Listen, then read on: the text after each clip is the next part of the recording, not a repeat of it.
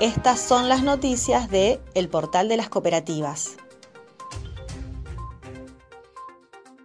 Corrientes. Apicultores fortalecen la actividad. A pesar de las cuestiones que afectan a algunos sectores de la producción en Corrientes, la apicultura continúa a buen ritmo con su elaboración y comercialización. Tierra del Fuego. Elaboran productos de lana fueguina con valor agregado.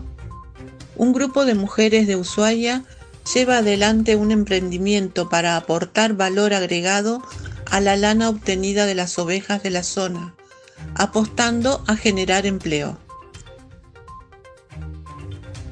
Córdoba proveerán de energía eléctrica al Parque Industrial de las Varillas. El acuerdo permitirá avanzar en la obra de tendido subterráneo de media tensión cuya inversión asciende a 19 millones de pesos. Buenos Aires, Reciben aporte para la separación de los residuos. Recicladores, trabajadoras y trabajadores de la cooperativa de recicladores La Esperanza.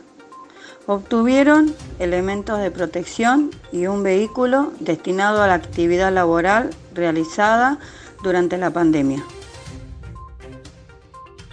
Entre Ríos capacitan personal en el uso de agroquímicos. Lo hacen a través de charlas a las personas encargadas de manejar las máquinas pulverizadoras. Salta. Garantizan traslado gratuito de donantes de plasma. La decisión la tomó una empresa de la capital salteña en respuesta a quienes se solidarizan con las personas bajo tratamiento de COVID-19. Santa Fe. Optimizan servicios en varios rubros. La Mutual Federada 25 de junio y la Federación de Cooperativas Federada FECOFE acordaron el impulso de acciones de apoyo y acompañamiento mutuo. Estas fueron las noticias de El Portal de las Cooperativas. Más información en www.cooperativas.com.ar.